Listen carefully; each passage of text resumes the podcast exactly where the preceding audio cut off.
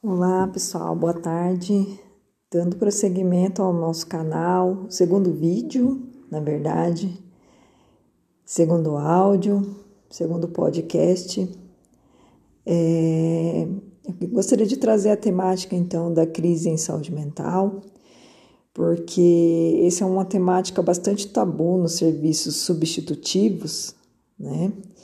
E muitas vezes os trabalhadores ficam sem saber realmente o que fazer. Enfim, tem que ter todo o aparato técnico, afetivo, uma disposição para fazer isso. É essencial uma, uma qualificação, é, uma técnica para todos os, os possíveis desdobramentos de uma crise em saúde mental. Mas antes disso, porque isso seria uma aula imensa e eu tenho isso gravado no YouTube, se, se vocês quiserem estar tá aprendendo um pouco mais. Mas antes disso, do aspecto técnico em si, é interessante a gente sinalizar que a crise em saúde mental é como uma crise que acontece com a gente o tempo todo. Desde o momento que a gente nasce, no momento que a gente sai de casa, que a gente casa, que a gente se separa, que a gente perde o emprego, que a gente vira adolescente. Todos esses são momentos de crise na nossa vida, quando a gente perde alguém, um ente querido, perde a casa, enfim. Então a crise ela faz parte da nossa vida, ela é inerente ao ser humano, né? Então todo momento a gente está fadado a ter esses momentos mesmos, mesmos assim de, de crise que faz a gente repensar e ter que às vezes mudar o rumo da prosa, às vezes tem uma reviravolta de 360 graus na nossa vida. Então, sendo assim, se faz parte da nossa vida, por que, que a gente quer medicar, ser imediatista nessas situações? É lógico também que eu não vou ser ingênua que em alguns momentos precise de uma medicação, né? Mas em todo momento se precisa de medicação. Será que a crise também não é essencial para que a pessoa possa é, se, se ver diante do, de si própria, diante do espelho e rever aquilo que não está legal. Então, a crise também é importante para amadurecimento, para fortalecimento dos nossos mecanismos de defesa. E por que, que a gente quer medicar? A gente quer conter, a gente quer internar, né? Vamos pensar melhor, vamos refletir. A gente não precisa dar respostas tão pragmáticas para, para, para problemas tão complexos, né?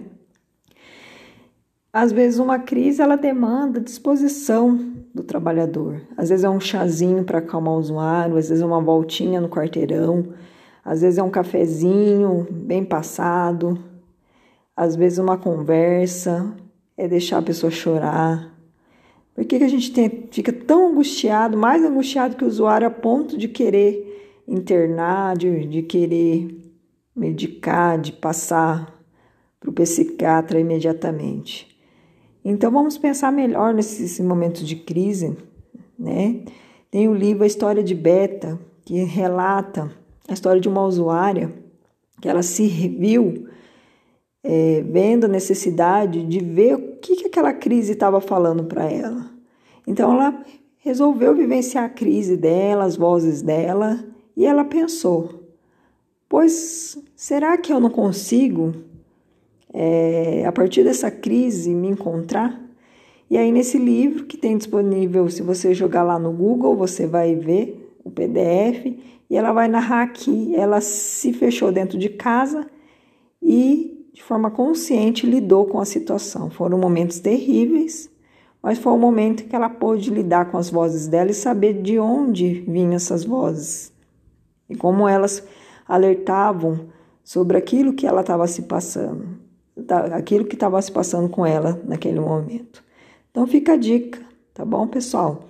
A gente vai continuar discutindo essa questão da crise e é a crise ela pode acontecer em qualquer lugar, no CAPES, na, na UPA, mas o lugar preferencial para que ela aconteça é no CAPES, porque é no CAPES que as pessoas conhecem essa pessoa, esse usuário, essa família, como essa pessoa se comporta diante da crise. Interessante também pensar um plano de crise nesses momentos. Então é um lugar preferencial. Não vamos fugir não, gente. É com afeto, é estudando, não é difícil, tá? Então vamos trocando uma ideia assim acerca da crise em saúde mental. Tá ok? Muito obrigada, pessoal. Um abraço, até o próximo podcast.